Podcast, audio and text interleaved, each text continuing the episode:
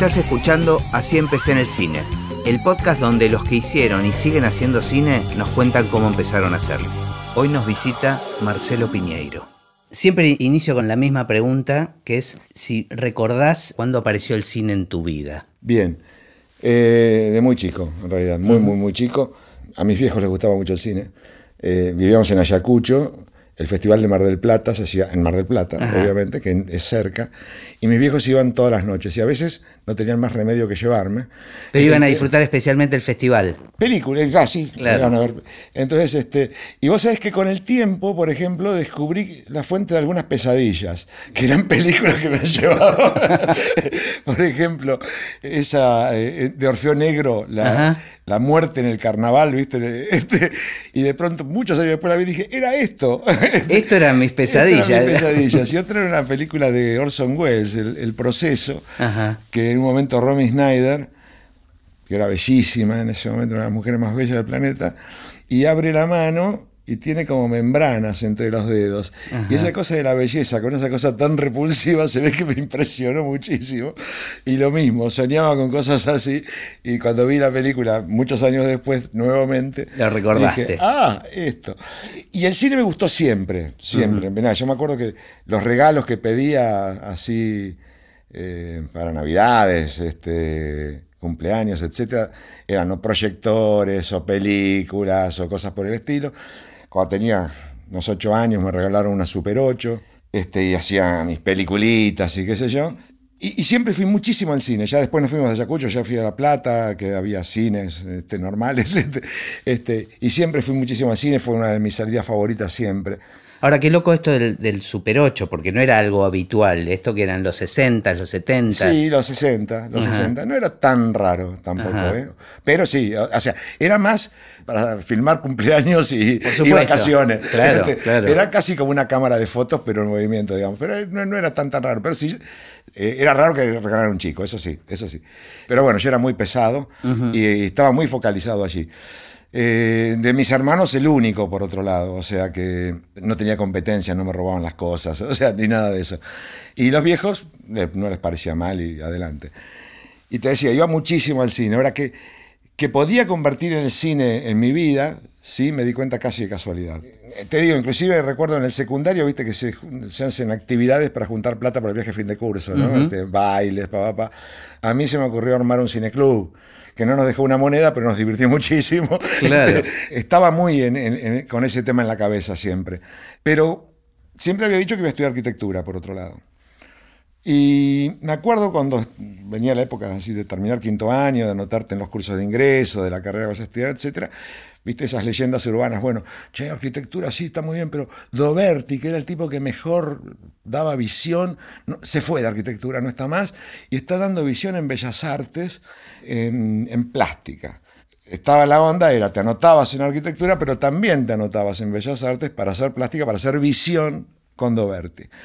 Y cuando fui a Bellas Artes para anotarme, veo que entre las carreras que te podías anotar estaba cine. Estaba la carrera ya. La carrera de cine, ah, Bellas Artes, en, la Universidad de La Plata. Ya tenía muchos años, pero yo no había enterado de su existencia.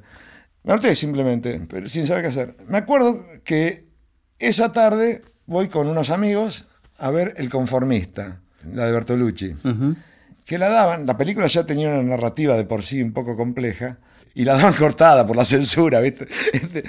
Y me acuerdo que no, no, la pescamos mucho, pero, pero sí hubo algo en la peli que a mí me hizo salir con la convicción absoluta de que no iba a estudiar arquitectura, que no iba a estudiar plástica, que iba a estudiar cine, que quería que el cine sea una parte importante de tu vida. organizar mi vida alrededor del cine, quiero decir, o sea, que no sea algo que para llenar los fines de semana, ¿viste? O sea, dedicarme a otra cosa y los fines de semana a, lo que de verdad me gusta. Y me acuerdo esa charla perfecta con, mis amigos a la salida de la peli, y que no, no me tomaban muy en serio, te voy a decir. Y, lo mismo cuando llegué a casa, este, y lo comenté en casa, Nadie me dijo nada, pero nadie lo tomaba muy en serio. Ahora, cuando vieron eh, que, el único curso de ingreso que hice fue el de cine y que me puse a estudiar cine, bueno, después también estudié plástica, ya que estaba en Bellas Artes, aproveché y estudié historia del arte, estudié otras cosas, ¿no? También. Ahora, ¿qué, qué, qué vanguardistas en algún punto tus viejos, ¿no? O sea, una mente bastante abierta, había como un lugar a la cultura, porque digo, si ya eran gente que consumía un cine de festival. A ver, mi viejo era abogado eh, y mi vieja era, eh, ella era profesora de literatura francesa. Y la literatura francesa era su mundo, ella de algún modo a todos nosotros, los cuatro hijos, eh, nos introdujo en el mundo, de muy chiquitos, en el mundo de la lectura y del cine y del teatro y de toda esta cosa, pero así como espectadores. Claro, no, como, profesión. Exacto. Y le parecía que eso era importante, que nos completaba. Y papá lo mismo, eh, la verdad que eran muy en ese sentido muy pila, pero porque ellos disfrutaban mucho de todo esto. O sea, básicamente era eso. Y nos lo pasaban como una herramienta de disfrute, no como de estudio, como de, hay que hacer. transmitían ese entusiasmo, ¿me entendés? O sea, y en ese sentido yo siempre tuve una relación muy de disfrute con el cine, con la literatura, con, o sea, no, no, por eso también creo que son tan eclécticos mis gustos. O sea, yo disfruto tanto de Spielberg como Berman o como Tarkovsky, digamos, no, no les pido a uno lo que, lo que claro. O sea a Spielberg le pido lo que me da Spielberg tomás lo que tienen para ofrecer este, y este lo aprovechás. Bueno eso en tu cine se ve de alguna manera. eso no tengo ni idea si se ve o no pero, pero así sé que soy. Por otro lado te digo o sea yo terminé el colegio secundario yo tenía la obsesión de conseguirme un trabajo y dejar de vivir en la casa de mis viejos, que era muy generacional también, ¿no? Esto, este, y tampoco había mucho modo de controlarme, porque en efecto me conseguí un trabajo y en efecto me dejé de vivir en la casa de mis viejos. aunque no, les hubiera tenía nada para decir. Aunque les hubiera parecido un horror, claro. no, no hubieran logrado mucho. Pero... No, pero dijiste algo bastante clave, que es que notaron que vos estabas entusiasmado y, y como que tomaron nota de eso, digamos. Sí, y la verdad que eh, en ese sentido tuve mucho apoyo. Y yo salvo, digamos, Hubo un momento que fue cuando cierra la escuela por la dictadura y ahí yo sí pasé un año que me tuve que ir y que no la pasé muy bien, pero que también la verdad que tuve un apoyo familiar importante. Pero después yo ya cuando volví, que ya no, pasé más por La Plata, volví directo a Buenos Aires, porque un profesor mío de la escuela, eh, eh, Barney Finn, empezaba a rodar una película y estaba buscando meritorios. Un compañero de la escuela que me avisa, yo estaba en Río y le digo, mira, Preguntarle si puedo ir, pues si puedo estar como meritorio me vuelvo, no aguanto más acá. Debo decir, el único tipo que no aguantaba más en Río. y bueno, y sí pudo ser, entonces ahí me volví. Y la verdad es que muy rápido, después de esa experiencia, de ese meritorio, muy rápido empecé a conseguir también trabajo en publicidad, em, me así muy, muy rápidamente a Puenzo. Y me empecé muy bien, la verdad. Ahora estoy pensando, en esa época, claro, no había muchas carreras eh, pues como hay ahora, ¿no? De oferta de, estudiar cine en distintos lugares. Había muy poquitos lugares. Y la carrera en sí misma debía ser muy distinta de lo que son ahora las carreras Seguramente. de cine. Mira, yo eh, te puedo hablar de la Escuela de Cine de La Plata, que es la que yo conocí, que éramos por un lado muy pocos alumnos. Yo la agarré la escuela tenía muchos años, es desde finales de los 50, yo la agarré, en, yo empecé en el 72, 71, 72.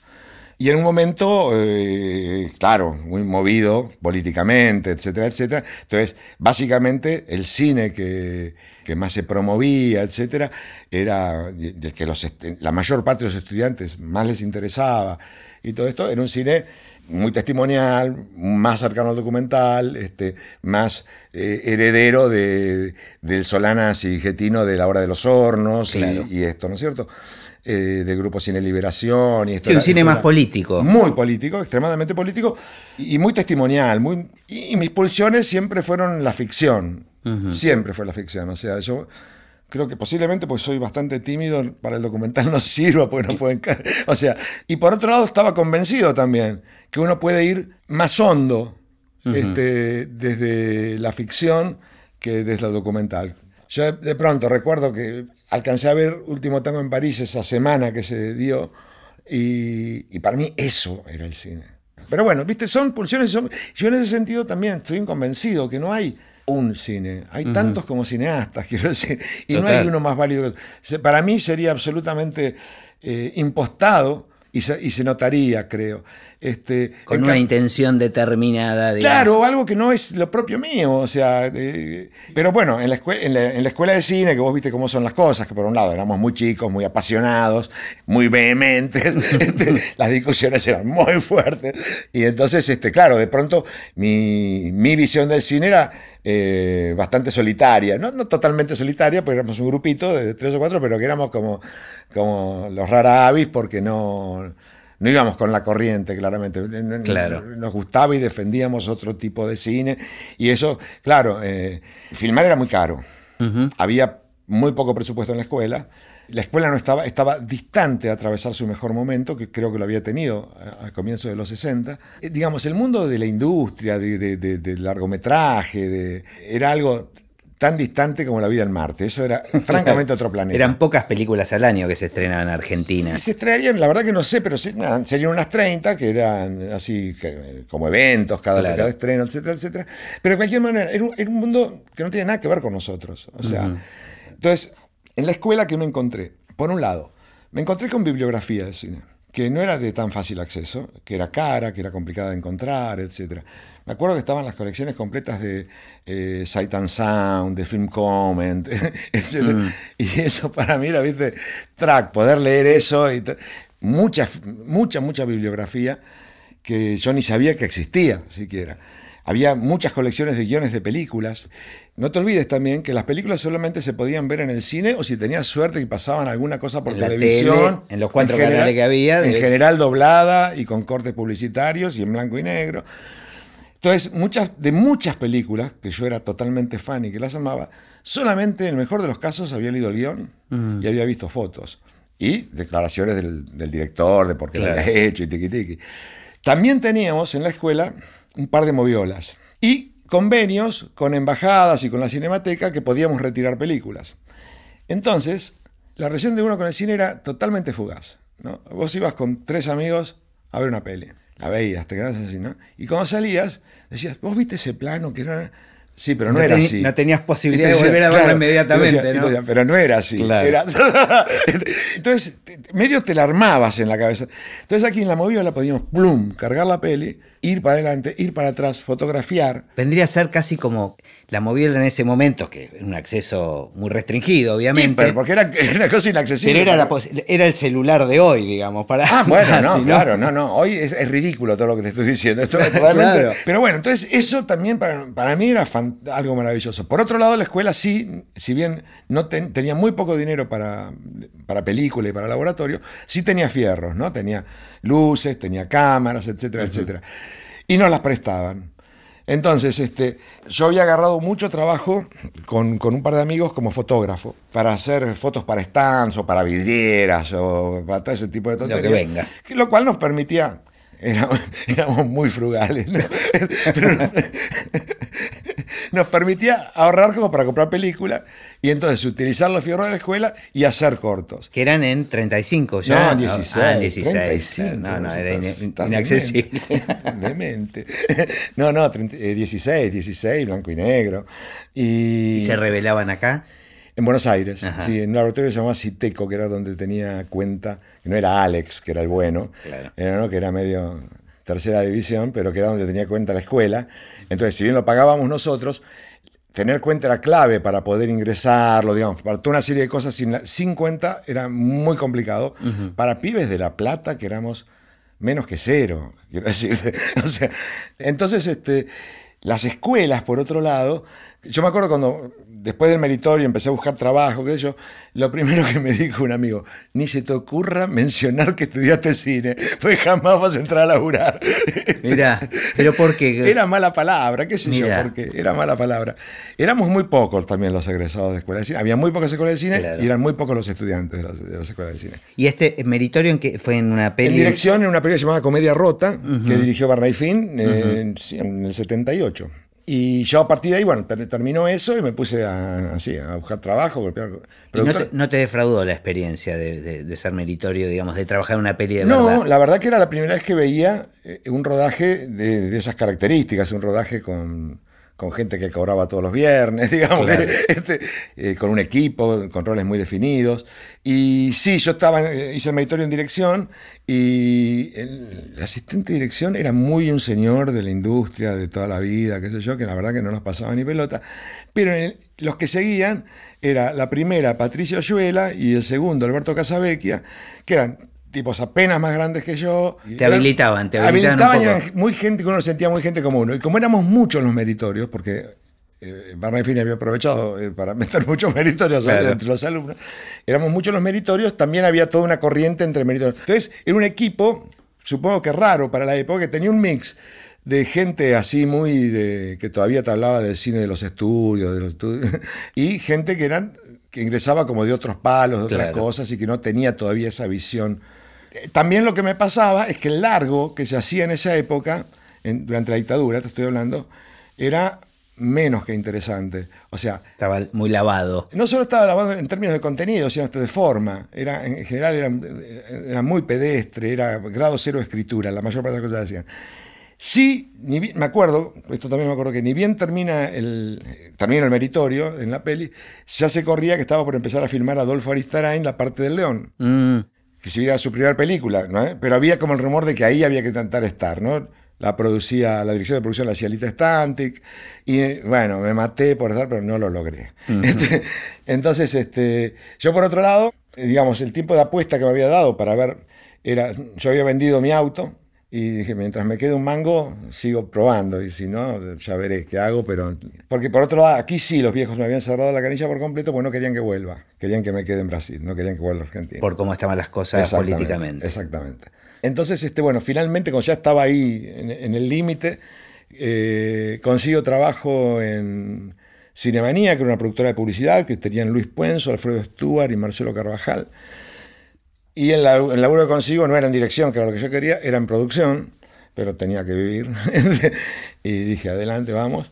Porque vos, perdón, voy un pasito para atrás, pero esos cortos que trabajaban mientras estudiaban cine, tu rol era de... No rotábamos, no ah, rotábamos. O sea, eh, había cortos que yo dirigí, cortos que hacía la producción. Pero te interesaba ya la dirección. Sí, siempre, siempre. Digamos, eh, por lo menos en ese momento uno creía que el único rol posible era el de director, ¿no? lo demás era comparsa. Después te, comprendés que no, pero no todavía, no todavía. Y claramente sí, si bien nunca fui un tipo muy técnico, no, nunca tuve buena relación con los fierros y esas cosas, pero me gustaba la fotografía. No teníamos los elementos para el sonido, pero a mí me encantaba, me encantaba el tema del sonido. No lo podíamos trabajar bien en nuestros cortos. Este... También era una época que no había, la tecnología no ayudaba mucho. Creo que era, una época donde se habló muy mal del sonido de las películas. Bueno, en, Argentina. era un desastre, pero uno iba a ver, qué sé yo, yo recuerdo pelis que ibas a ver y que te quedabas muerto con el sonido. Me acuerdo una peli llamaba El Valle de las Abejas, una película creo que era polaco, checa, de Brasil, checa, de Frantisek Brasil. Era fantástica, pero el sonido era... Podías cerrar los ojos y oír. Había un diseño. La puta, sí, un diseño. Era mono, todo lo que vos quieras, pero, pero bueno, nuestros, nosotros sí ahí éramos hiper rudimentarios, ¿viste? O sea, pero por nuestras posibilidades éramos. Eh, de verdad, chicos de una ciudad de provincia este, que, que, nos bancábamos con nuestros recursos que eran de lo que podíamos ganar con lo que trabajábamos. ¿no? Y el sonido ahí era que se escuchen los actores. que se escuche, claro. y poner un poquito de clima, pero ¿viste? Era, tampoco teníamos capacidad de grabar determinados sonidos ciertos, entonces uno lo soñaba, pero después cuando lo grababa, no, por Dios, saca eso. y la música, bueno, como estábamos en Bellas Artes, que también tiene carrera de música, teníamos amigos eh, con los que se podía trabajar un poquito más la música y tiki tiki, y de pronto eh, me acuerdo así, esas charlas interminables con los músicos, con los estudiantes de música, sobre el sonido, sobre el sonido en el cine, ¿no? O sea, que es mucho más que la música, digamos, ¿no? Eh, es infinitamente más que la música. Sí, sí, la música es una parte del sonido. Es una parte, exactamente. Entonces, pero cómo el sonido se puede trabajar musicalmente, bueno, pero no teníamos la posibilidad, francamente, de materializarlo, ¿no es cierto? Pero no es que no lo pensáramos y no lo deseáramos. Entonces, este, te decía, empecé a trabajar en publicidad y bueno, y esa fue una época fantástica en realidad, porque por un lado fue instalarme en la ciudad.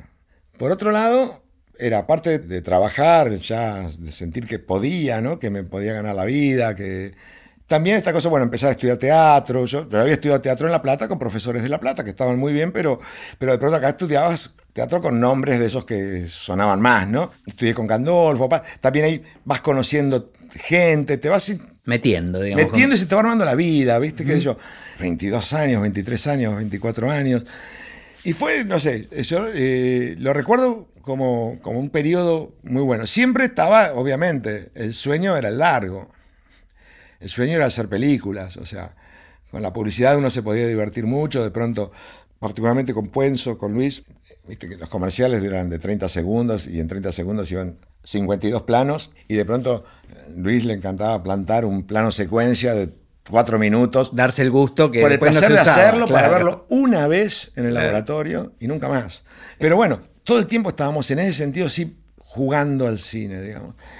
Y también teníamos un día por semana, que una galería grande que teníamos en la productora abajo, alquilábamos pelis y veíamos pelis, este, o sea, medio la, la mentalidad cineclubista seguía.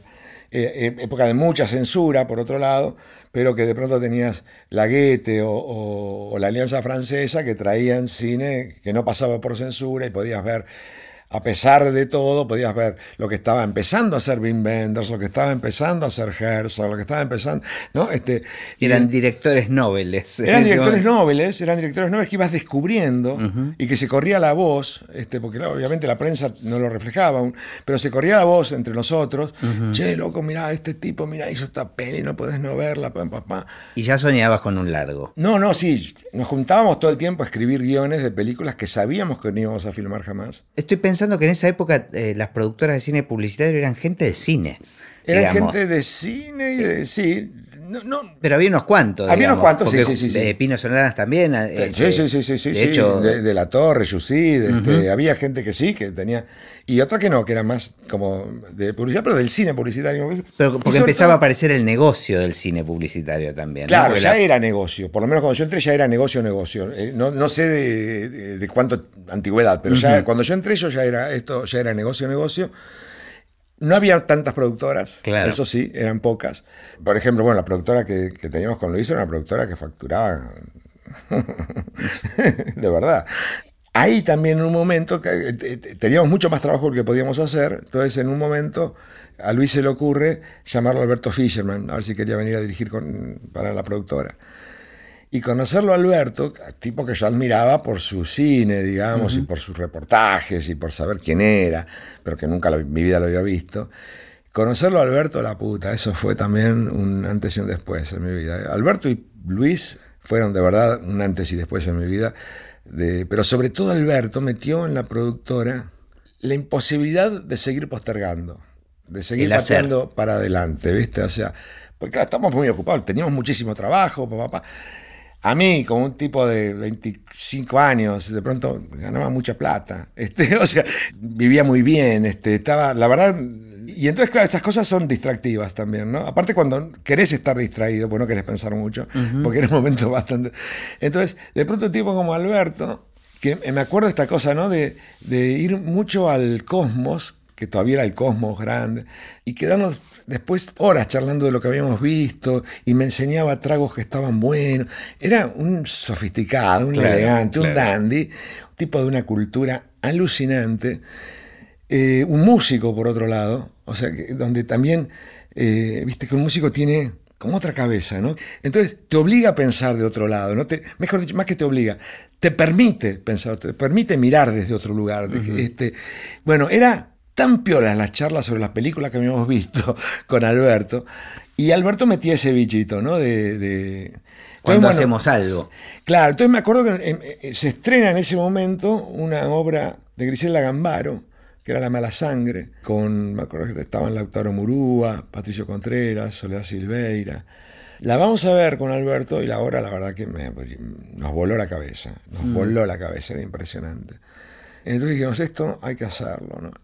El teatro le pusieron bombas, este, fue muy complicado todo, pero de cualquier manera tomamos contacto con la productora de la obra, eh, con la autora, con el elenco, y todo el mundo tenía ganas de hacerlo, ¿no? De eso.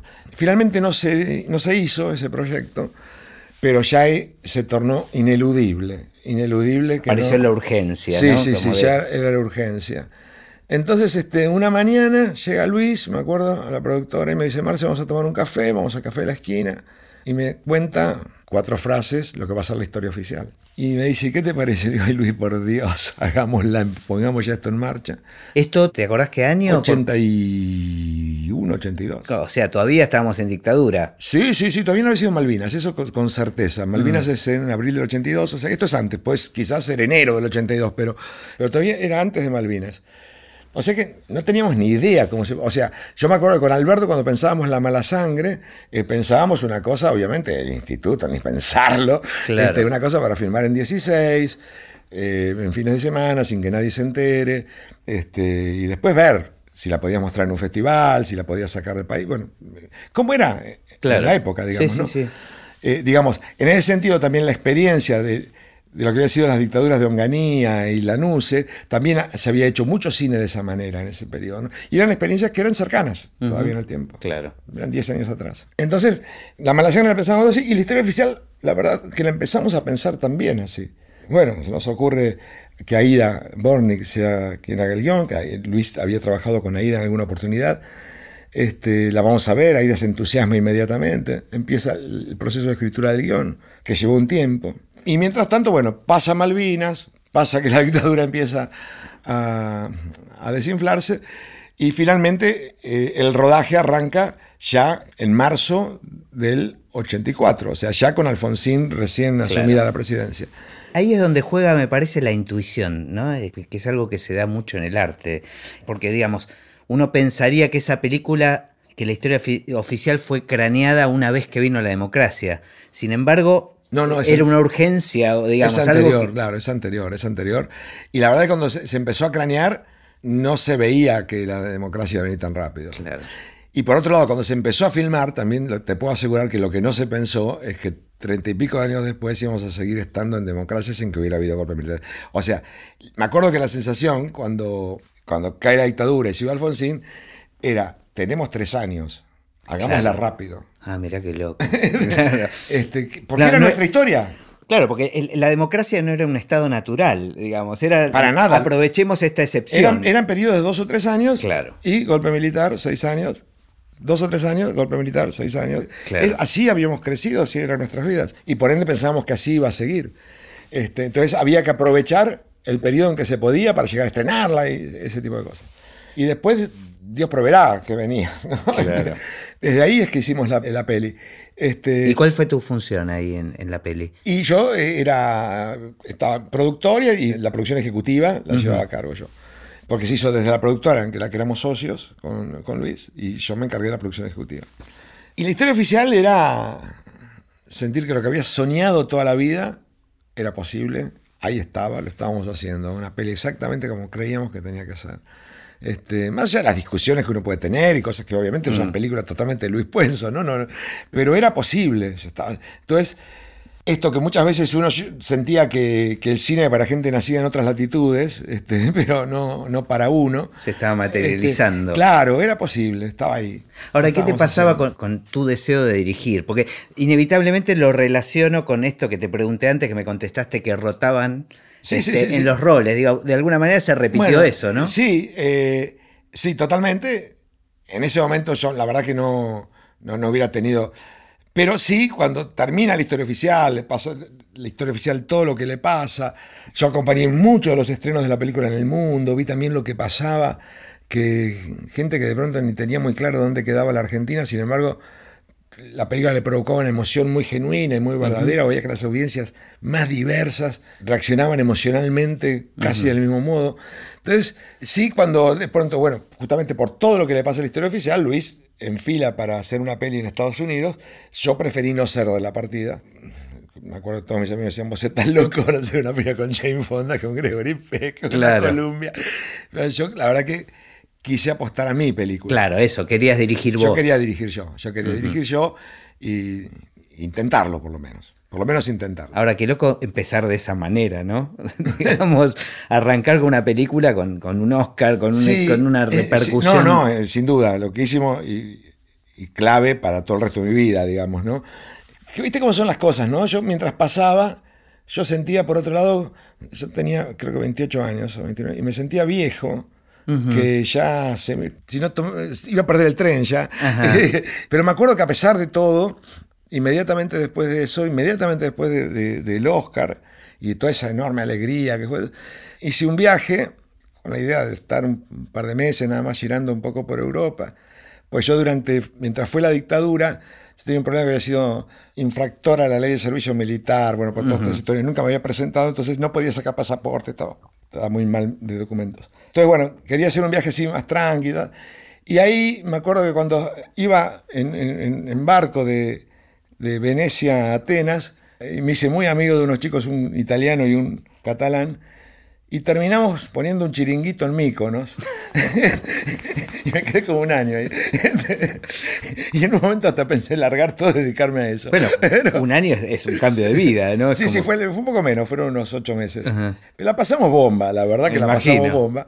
Y por otro lado, claro, en ese momento, claro, los circuitos turísticos eran totalmente otros. Entonces Míconos era una isla que se estaba empezando a descubrir, una isla que estaba así muy, muy llena de, jóvenes de Estados Unidos y de, Europa, básicamente, que entonces, para mí también, pibe de Ayacucho, claro.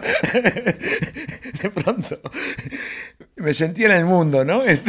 Este, y, por otro lado estábamos en esos lugares que son como la lucecita que atrae a las moscas. Entonces, entonces, estábamos así muy... Y la verdad, me di cuenta también, viste estas cosas que te das cuenta de golpe, ¿no? Que mientras te pasa por ahí no te das cuenta, pero me di cuenta qué mal le había pasado en algunos momentos de mi vida, qué asustado que había estado, qué reprimido que había estado, este, qué ah, constreñido, viste, como adentro de un traje de hierro, y de pronto, viste, que todo se disuelva. Este, claro. Eh, eh, yo creo que es eso básicamente lo que me pasó. Entonces, permitirme quedarme bailando hasta las 6 de la mañana no era poca cosa, te voy a decir. Este, claro, es que en la época de la dictadura e, eso era la vida, ¿no? Digamos, la vida tan reprimida por todos lados. Yo me acuerdo, mira, me acuerdo que había un, así en los últimos años de la dictadura, en general, las discos de la época, digamos, eran para ir en pareja, ¿no? Mm. Este, y por ende eh, tenía esta cosa así. y había una, por lo menos yo conocía una, que no era así, que era más como las europeas, ¿no? que podía decir como quisiera, podía bailar solo en la pista. Y yo cada tanto tenía necesidad imperiosa de ir ahí y bailar como un loco hasta, hasta agotarme, que era un modo de bajar energía, supongo, de sacar... Claro, de pronto estás mucho tiempo eh, como tratando de que no se vea algo que es muy constitutivo tuyo, entonces necesitas aflojar. ¿no? Pero bueno, yo ahí en el micro terminé de, resolver todo eso. Y me volví, ya dije, sí, en realidad yo volví con la idea de desarmar todo para volverme a Europa y seguir con, esta sociedad que habíamos armado con estos amigos. Y no cine, digamos. O sea, el cine quedaba relegado. sí, sí, esa era, esa era mi sensación. Pero cuando volví, y ahí dije, bueno, arranco con, quiero hacer una peli. Este, publicidad la había. No, yo no quería volver a la publicidad.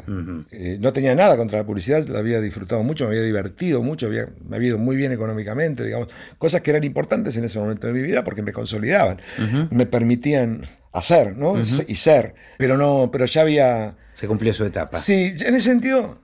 Sigo siendo bastante taxativo en algunas cosas, pero en aquella época era mucho más. Y yo cuando sentía que una página se daba vuelta, se daba vuelta y no quería bajo ningún concepto este, revisar la decisión. Entonces, lo que sí hice fue aprovechar contactos que había tomado por la historia oficial y eh, con Oscar Kramer, a quien había conocido en la historia oficial, armamos una distribuidora donde empezamos a traer un, cine que en ese momento no estaba llegando a Buenos Aires, tipo Las Alas del Deseo, de Wim de Rand de Kurosawa, películas de Romer, del, del primer Greenaway, del primer free etc.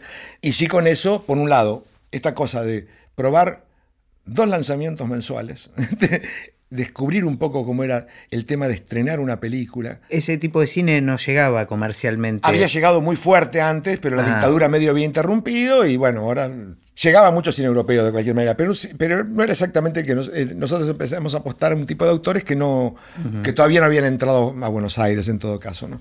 Venían otros tipos, o sea, no es que no venía un cine así, ¿no? Y aparte, y en realidad eran películas que podíamos comprar, no eran caras. O sea que también. este, pero nos fue muy bien con eso, la verdad que nos fue muy bien. Y, yo ya, mientras tanto, estaba. Yo empecé a desarrollar en ese momento dos proyectos. Uno es Tango Feroz. Y el otro era un proyecto que yo, eh, eh, era una idea que yo, leyendo, me acuerdo en ese momento, había una revista que se llamaba El Periodista, en que uno de los que escribía era Horacio Berbisky, y él publicó ahí una investigación que creo que le llamaba Las vacas de azul, que era sobre un tema de unos laboratorios que habían hecho toda una experimentación en azul con unas vacas, papá, pero donde vendían la leche, que sería esas vacas que estaban probando unas drogas, a la población marginal de azul y generaron una serie de enfermedades y trastornos. Que yo. Entonces, bueno, había una punta linda por una peli onda. Para una ficción también. Ficción, ficción, Ajá. ficción. Sí, no, yo siempre. Pero onda, qué sé yo, el síndrome de China, ¿no? Ese tipo de Pero bueno, la verdad que ese proyecto lo dejé bastante pronto de lado porque me enganché muchísimo con Tango Feroz. Tanguito había sido un poco la, la, banda de sonido de tu, de tu adolescencia. Mira, yo Nunca fui un rockero, digamos, si esa es la pregunta. Eh, escuchaba. Eh, Casi que no había rockeros en esa época creo que sí, que lo sabía, pero. No sabían que no era. Yo no era. este, no, no lo sabía, porque mira, claramente, yo me acuerdo que, por ejemplo, en La Plata, muy cerca donde yo vivía, estaba la cofradía de la Flor Solar. Yo iba bastante ahí, eh, porque tenía algunos amigos, pero yo no era de ese palo. Tenía amigos en el palo, pero no era de ese palo. Este, eh, yo estudié en Bellas Artes en la universidad, donde había mucho de, todas las tribus de la época, digamos, estaban representadas. Y yo estaba más inclinado a una cosa que era más politizada, sin duda. O sea, yo tenía una militancia política universitaria. Más allá de que yo creyera en la ficción y que me enfrentara a, mis compañeros de militancia con el tema de eh, con temas estéticos. Claro. No o sea yo creía muy fervientemente en la revolución por el lado de la política. Otros lo creían más por el lado de experiencias artísticas etcétera. Pero yo tenía mucho vínculo con eso también no entonces yo digamos escuchaba mucho rock nacional y no nacional. Me, me gustaba mucho mucho el rock siempre y bueno, y era muy onda en esa época también el tema este, ¿no? Y conseguirse discos importados y mira lo que tengo. Y además eran pocas bandas que salían, ¿no? Uno estaba esperando el nuevo, el nuevo de Yes, el nuevo de Genesis. Absolutamente. Eh. Sí recuerdo, creo, si yo no me equivoco, fue durante la dictadura, no antes, que a mí me llega, por una amiga, ese disco de demos de Tanguito. Yo, la verdad, no sabía que había, ya había muerto Tanguito, obviamente, no, no, no sabía, mientras él estuvo vivo no, no tenía ni idea de su existencia. Pero ese disco, junto con uno de Morris, 30 minutos de vida, de nada sirve, tenían una cosa profundamente existencial que a mí me conectaba. En ese momento de mi vida, yo estaba hecho trizas, me expresaban por completo, pero por completo. Yo sentía que eran almas que dialogaban conmigo en su música. A partir de ahí empecé a prestar un poco de atención y escuché muchas veces la historia de Tanguito, que me la contaron 10 millones de veces, ¿viste? Con distintas versiones, seguramente. Parecidas, o no, distintas, parecidas. En definitiva, lo que era siempre, lo que tenía en común era que era un tipo que se había enfrentado al sistema a su modo y había pagado todos los precios.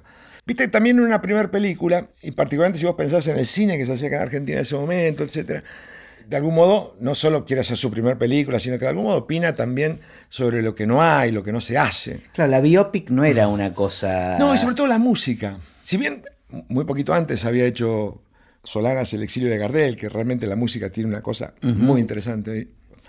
Pero en general, en el cine argentino, por lo menos de los últimos 20 años de esa época, estamos en el año 88 más o menos. ¿no? Este, no había antecedentes. No, digamos, había películas con que eran para aprovechar el lanzamiento de un disco de un cantante, pero que eran películas muy pedorras en realidad, ¿viste?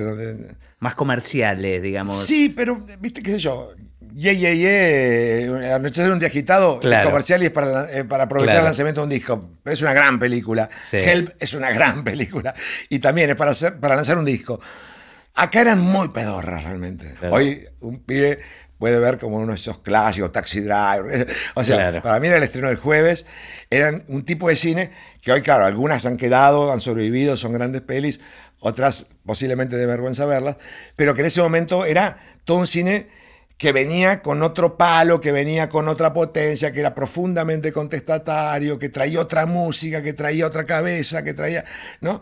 Entonces, ese era el cine con el que yo quería vestirme, digamos, ¿no? Este, de algún modo sentía que en la historia de tango podía encontrar estas cosas. Podía encontrar algo que por otro lado, eh, ahora con perspectiva lo veo mucho más claro que posiblemente en ese momento pero esta cosa de que tiene que ver con mi cabeza, ¿no? De, del héroe solitario que se enfrenta al poder y en general pierde. Que digamos es muy también característico de este cine que te digo, ¿no?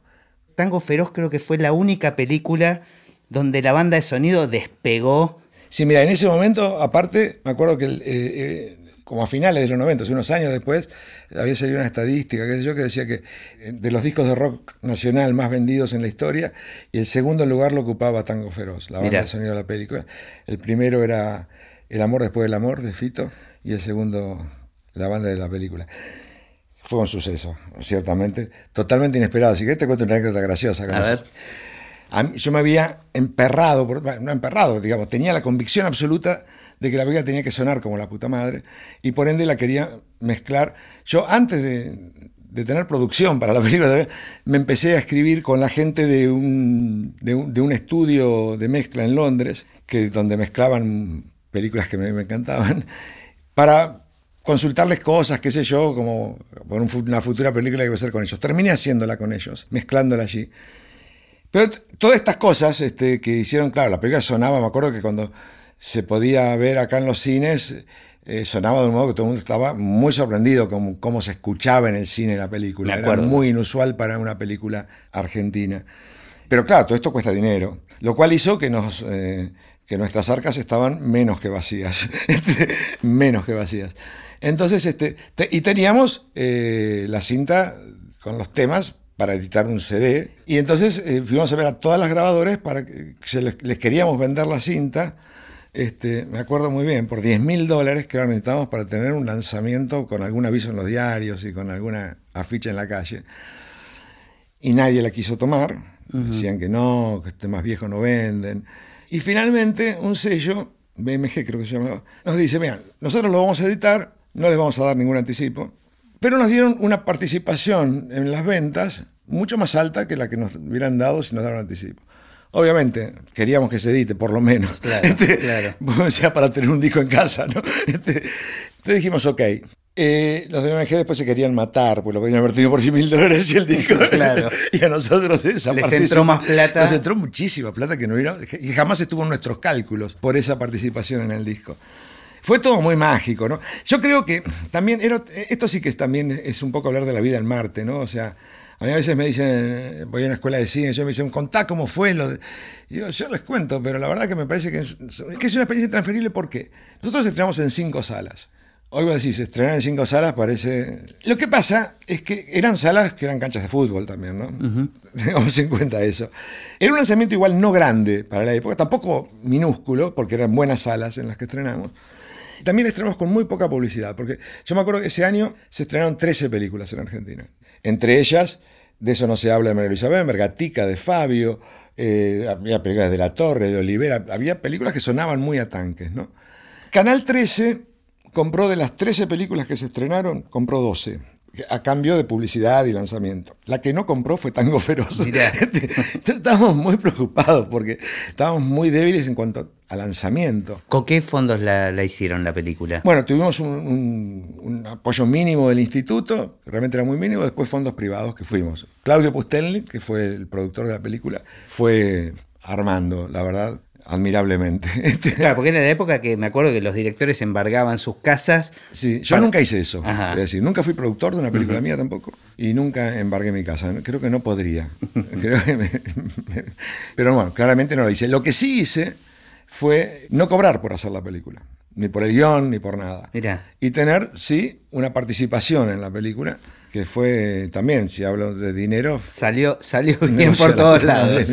Pero la verdad que tampoco pensaba ver una moneda, pero me, parecía extraordinario que me pagaran la película. Ya eso, con eso estaba súper pagado. Tu, tu, primera película. Mi primera película y una película grande para la época. Y aparte que yo en ese sentido sí no transigía con nada. O sea, yo la podría, yo tardé como seis años para hacerla. Podría haberla hecho antes, de haber dicho, bueno, no la mezclo en Londres, este, en vez de, tal actor me tal otro. ¿no? La hice la película realmente como quería hacerla. Eh, o sea, lo único que no pudimos tener, que sí era para mí muy importante, porque era en base al tema al que yo conocía Tanguito, fue el tema la balsa. Claro. Pero ahí, bueno, fueron por otras cuestiones, digamos. Problemas de derechos. No era un tema de dinero, un tema de que teníamos el derecho de tanguito, pero tenés que tener el 100% de los derechos tenemos solamente el 50%. La verdad que salimos entonces con un lanzamiento muy pequeño. Eh, hicimos una fijación en vía pública, que era más o menos barato en ese momento, que eh, con evidentemente un buen afiche que llamó la atención, porque sí era una foto grande en blanco y negro de ellos dos bailando el tango ya una foto en blanco y negro era muy rara en ese momento. Me acuerdo que en la distribuidora me decían, pero va a parecer que la película es blanco y negro no va a ir nadie, se llama tango, por eso la foto en blanco y negro. Claro. Y después hicimos unas postales muy bien impresas en cartulina, aquello que las repartíamos en los recitales y en las facultades. Nos iban demorando el estreno. ¿no? O sea, no, no nos daban salida. Y teníamos, viste, esa cosa de primer película. ¿Eso dependía de la distribuidora? De la distribuidora y del circuito de, exhibición. Que no era como ahora, que son estos complejos. Había dos circuitos en ese momento, que eran los dos nacionales. Por otro lado, un señor que se sentaba el dueño de la sala enfrente tuyo a discutir. Pero bueno, nos venían demandando salir. Teníamos una ansiedad brutal por mostrar la película. Entonces, hicimos un acuerdo con centros de estudiantes de, varias facultades. Empezamos por Buenos Aires, después Córdoba, La Plata, donde nosotros, acá en Buenos Aires era así. El Cine Maxi acababa de cerrar, era una de las salas más bonitas de Buenos Aires, de mejor calidad de, sonido y de proyección, pero acababa de cerrar. Pero estaba todavía impecable. Entonces nosotros le damos la sala al centro y la película. Ellos se comprometían a llenarla y ponerle que en ese momento, no me acuerdo, pero ponerle que la entrada costaba 10 pesos, eh, no podían cobrar más de 3 pesos. Esos tres pesos iban íntegramente para el centro. Nosotros no daban nada. Pero tenían que llenarlas las salas. Bueno, esas funciones fueron impresionantes. Una de esas funciones fue que alguien, cuando tenía la película, encendió un encendedor y chac, chac, chac, parecía un recital de música, ¿viste? O sea, esas cosas que no pasaban en el cine. Y eso también yo creo que empezó un boca en boca, que para cinco salas fue más que suficiente. Porque entonces, claro, nosotros estrenamos y para sorpresa nuestra, pero de todo el mundo, en la primera función se agotaron las entradas, una de la tarde. En todos los cines agotamos entradas ese día. Se empezó a generar un fenómeno tal que hasta había guerra por conseguir entrada de la película. Increíble. Era, una demencia, realmente una demencia hermosísima. Me imagino, con tu primer película que esté sucediendo eso. Igual, bueno, venías de la experiencia de haber trabajado en otra película y que haya ganado el Oscar. O sea, hay que bajar de eso, ¿no? Bueno, este, ya me había rebajado eso, ella ya había pasado. me parecía que eso había pasado en otra vida. Y otra persona, otro tipo que no era yo. no, ya eso no, no. No, bueno, pero se te había abierto la posibilidad de que sucedan cosas muy importantes con la película. No, no, no, o sea, la ilusión estaba. no, no, obviamente creíamos locamente en la peli. Y la película nos gustaba mucho y veíamos que le gustaba a la gente. Pero tampoco éramos tarados, quiero decirte. Un mes antes había estrenado Gatica, Fabio, que era lo más de lo más, y había hecho 350.000 entradas. Ese era nuestro juicio el techo de lo posible. ¿Y cuántos metieron ustedes? Eh, un millón ochocientos de las registradas, después muchas más. Porque fue el momento que hubo menos cines en Argentina. Estaban padeciendo los cines la, aparición de los videos. Claro, y venían cerrando viejas tecnologías, venían cerrando. había provincias enteras sin cines. Pero muchas ciudades y pueblos que no tenían cine abrieron el cine para pasar Tango Feroz. Qué genial. No, no fue, te digo que fue una cosa de verdad muy fuerte, muy fuerte.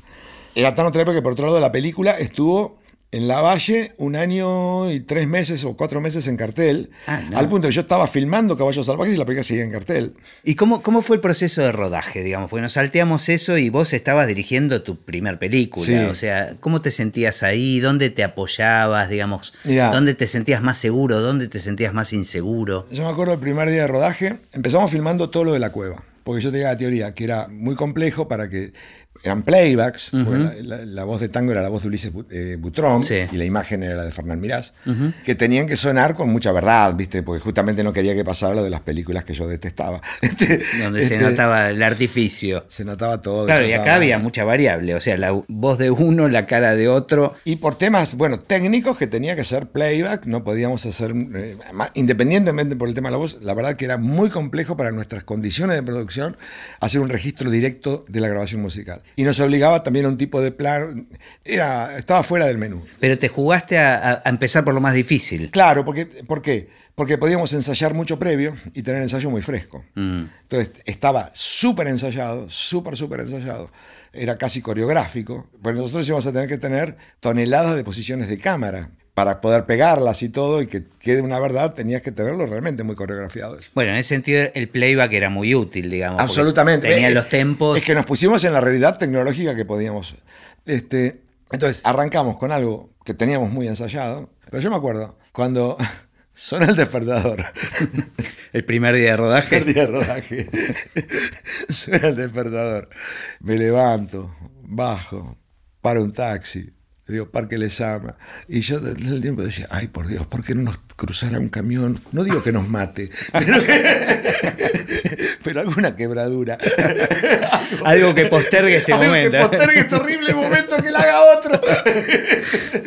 pero bueno, no, no pasó, llegué. Este, Y me acuerdo que no me, viste que tenés que en un momento decir, este, está todo, bueno, ok, sonido, eh, motor, acción. No me salía la voz. Sonido. Qué imbécil. Pero bueno. Después te aflojaste. Sí, con el correr del día me, me aflojé, ciertamente. Ahora, también recuerdo, mira, empezamos a rodar el martes, el viernes, que terminaba la semana, fue cuando filmamos Presente. Y claro, todos sabían que la película habían sido muchos años de pelearla para hacerla y que taca, taca. Y cuando yo digo, bueno, corten, el último plano, corten está hecha, ahí mandan el playback al mango y me empiezan a rodear actores, técnicos, todo, y todo terminó en un abrazo enorme como el de la película, pero mucho más grande porque éramos muchos más. Mira qué lindo. y loco me desarmé, me puse a llorar como un niño y no podía parar, me moría de vergüenza por otro lado, pero no podía parar.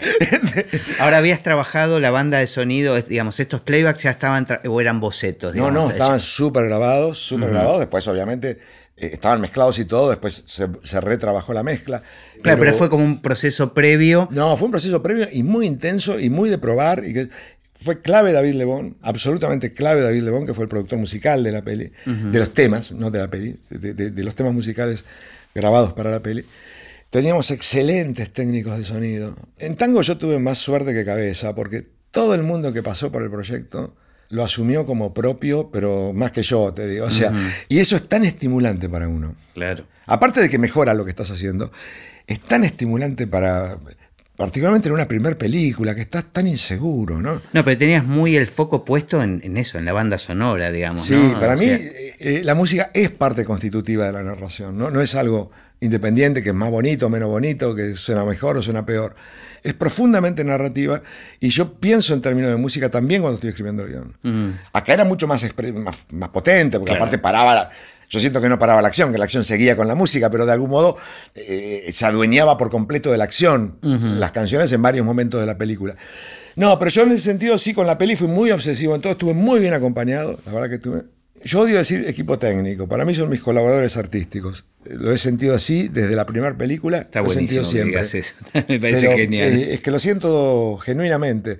Y siento también que con cualquier ficha que cambio. Es otra película. Es otra película. Es otra película. No sé si mejor o peor, pero diferente, no tengo duda. Y, el rodaje, bueno, yo, yo estaba tenso, no te voy a mentir. O sea, fue mi primer peli. Yo soy un tipo horrorosamente inseguro en la vida, siempre.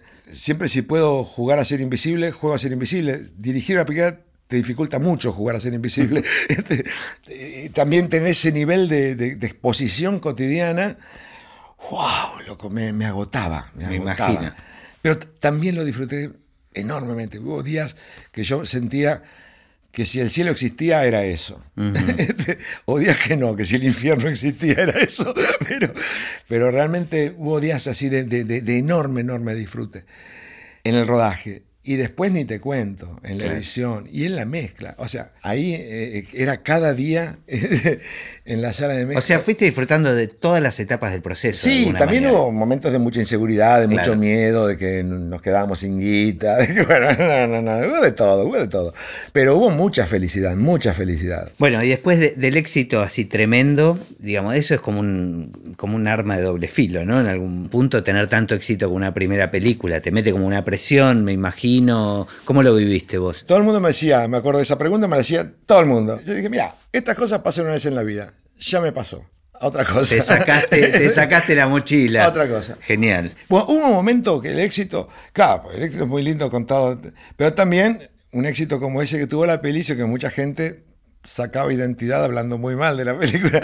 Me imagino, claro. Este, Siempre con, aparece la contracultura, ¿no? Y a mí eso me, Yo estaba muy blandito, era muy frágil, era arcilla, pero así que la tocaba y se hundía.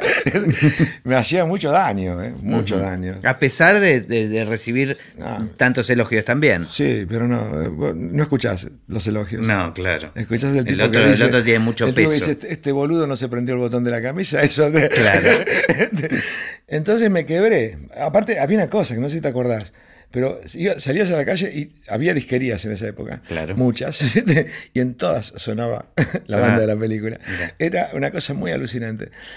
Entonces, bueno, me subí al auto y me fui al sur.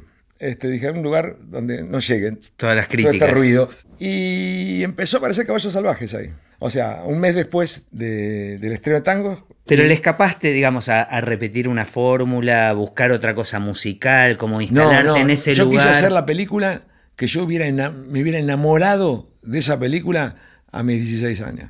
Quise contar, por un lado, mi historia de amor con el cine, por ende, recorrer las películas con las que me enamoré del cine cuando era un niño. Y por otro lado, pensar así, esa película de, de- aventuras que cuando yo tenía así 14, 15, 16 años iba y ¡ah! me enamoraba.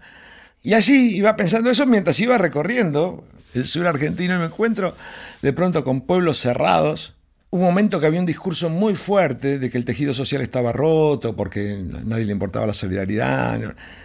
Entonces este, también me dije, bueno, ¿por qué no hablar con esta ropa, con esta película de género, con esta comedia de aventuras que tenía ganas de hacer? ¿Por qué no contar un poquito este país que estamos viviendo hoy, 1993 en realidad? País del uno al uno, con pleno éxito de caballos, viajes a Miami. Pero nuevo la intuición de lo que se venía, ¿no? No, es que salías de Buenos Aires y lo veías. Claro. Y, y bueno, y así nace Caballos Salvajes. Pero podías aprovechar el éxito de la película anterior para, para tener recursos. Era lo que me permitía, era lo que me permitía, porque, por ejemplo, yo para poder hacer tango gasté, como diría el tango Shirashira, gasté las, timbre- las pilas de los timbres Claro. este, y no me atendían del otro lado. Este, y ahora me llamaban. Y eso es lo que obviamente lo aproveché para la peli. Así como en tango todo fue una batalla, pero tipo Game of Thrones, ¿viste? En, en caballos, para Todo. nada, las puertas se abrían. ¿Qué querés, Marcelo? Nada, nada más que eso. Este, no, no, era otro planeta. Ahora estoy pensando cuántos éxitos, ¿no? Digamos. Sí, por suerte. que está- sí. Claro, no, que está buenísimo y además me encanta porque es muy lindo escucharte cómo contás de cada cosa, de cada película, de cada instancia de las películas. Te digo, deberías dedicarte a contar historias. de- porque Salgo por los barrios. no, no, no, te digo que me Vos parece venís que con la guitarra. Está, está buenísimo y me detendría con cada película, pero nada, los oyentes del podcast van a ver que dura seis horas este episodio. Nos van a odiar. No, me, me interesaría saber si después de tantos éxitos viviste algún fracaso, y esto no quiere decir, no necesariamente ni con la taquilla, ni- digamos, que vos hayas vivido en tu experiencia cinematográfica algún fracaso y cómo lo viviste. Pero, pero fracaso es una palabra fuerte. Por Sí, eso, sí, por eso sí, te digo. sí. No, o sea, frustraciones sí, muchas cosas que, que todavía no tolero verlas, que siento que no están bien, que, que- eso sí, inevitable, no sé si inevitablemente, pero sí. Lo que pasa es que yo tampoco nunca sentí que una película tenía que ser como un punto de llegada, quiero decir, como la gran obra. Nunca he perseguido eso. La verdad. O sea, yo en el sentido siento que las películas cristalizan mi momento en que estoy como tipo, como director, y cristalizan eso. Y por ende, obviamente que no son perfectas. Y, y- y también sé que yo ya no soy el tipo que hizo Tango Feroz, que hizo Caballos Salvajes, que hizo Ceniza del Paraíso, Plata Quemada, el método, no, no, Kamchatka. He cambiado, a Dios gracias, creo. Este, y como he cambiado como tipo, he cambiado como cineasta, porque yo no, no me lo botomizo para dirigir. Y, y yo sigo eh, viendo películas y sigo leyendo y sigo reflexionando sobre el cine y sigo imaginando cosas. Y son cosas diferentes, no son ni mejores ni peores, son otras. Y crezco y me pongo más viejo y por ende también hay determinadas cosas que son eh, menos encendidas o por lo menos que el fuego es otro. Y eso está en lo que hago, inevitablemente está en lo que hago. Sin duda cuando hice Tango Feroz, o, quizás estaba más detrás de, de ciertas glorias pasajeras. Creo que en ese sentido sí, para mí fue muy importante lo del Oscar de la historia oficial. Claro, arrancar ahí es como... Claro, porque hay algo que, que también vi que era maravilloso, pero que el día siguiente era el día siguiente. Claro. Este, Eso está buenísimo. entonces, este, No, al fin del cuento termina siendo como algo que es fundamental en el cine en todos sus aspectos que tiene que ver con la expectativa, ¿no?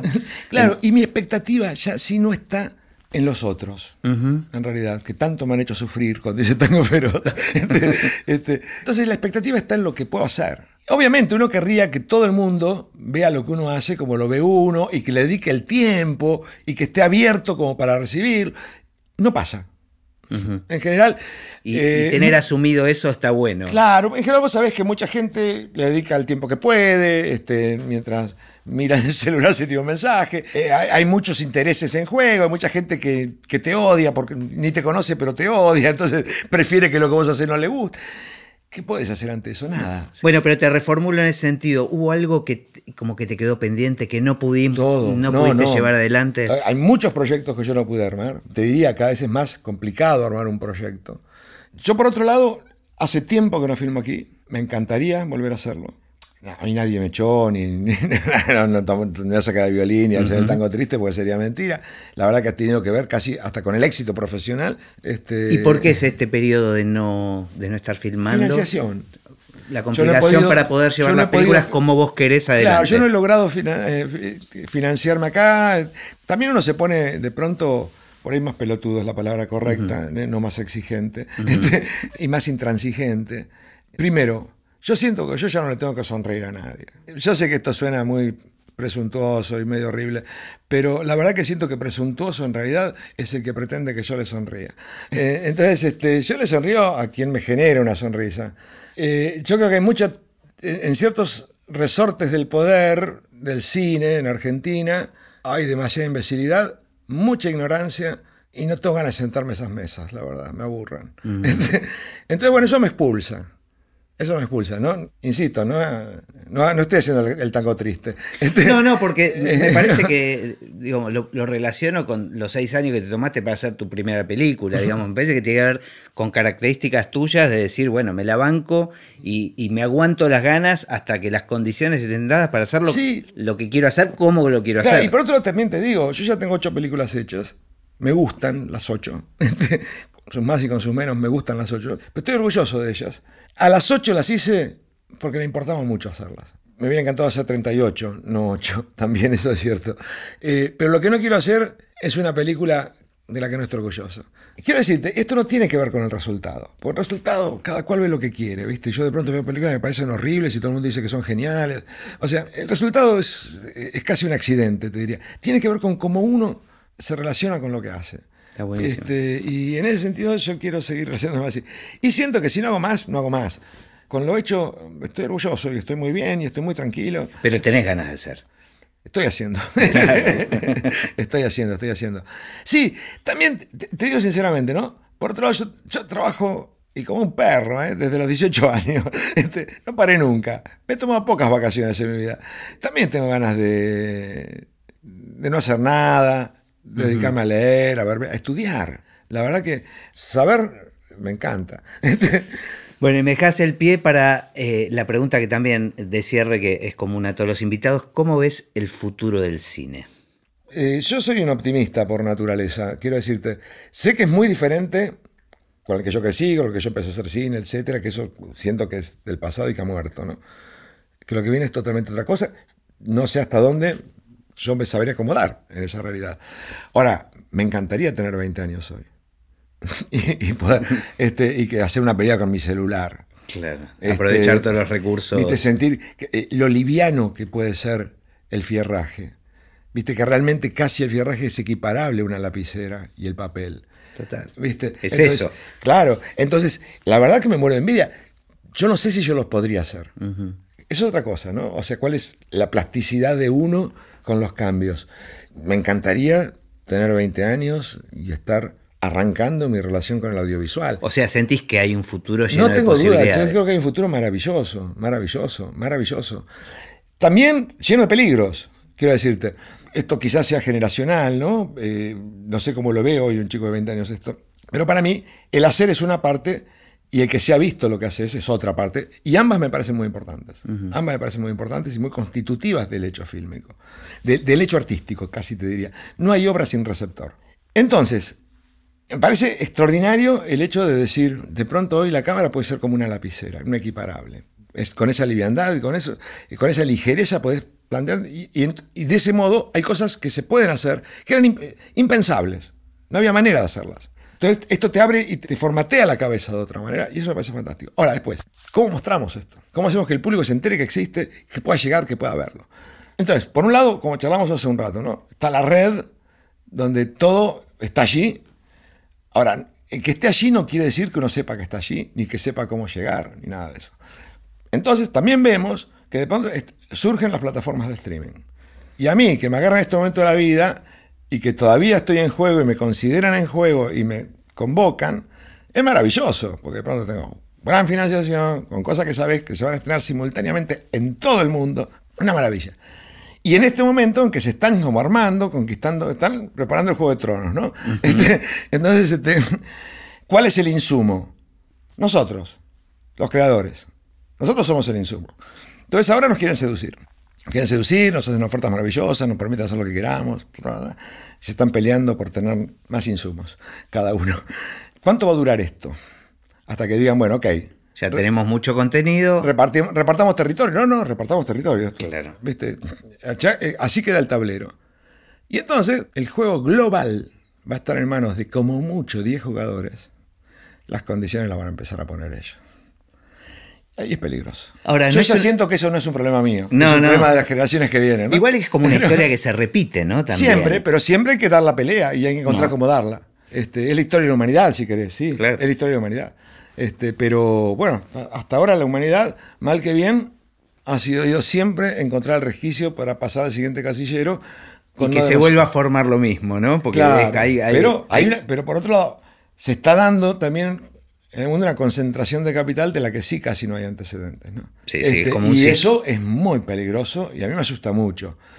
Y no estoy tan seguro de que los pibes de 20 años de hoy tengan tan claro el peligro que eso implica. Tal vez no es esa la generación que va a dar la pelea. Y la van a tener que dar, aunque no quieran. la van a tener que dar. Marce, lo disfruté un montón, muchas gracias. bueno, no, por favor, ha sido un placer de verdad para mí.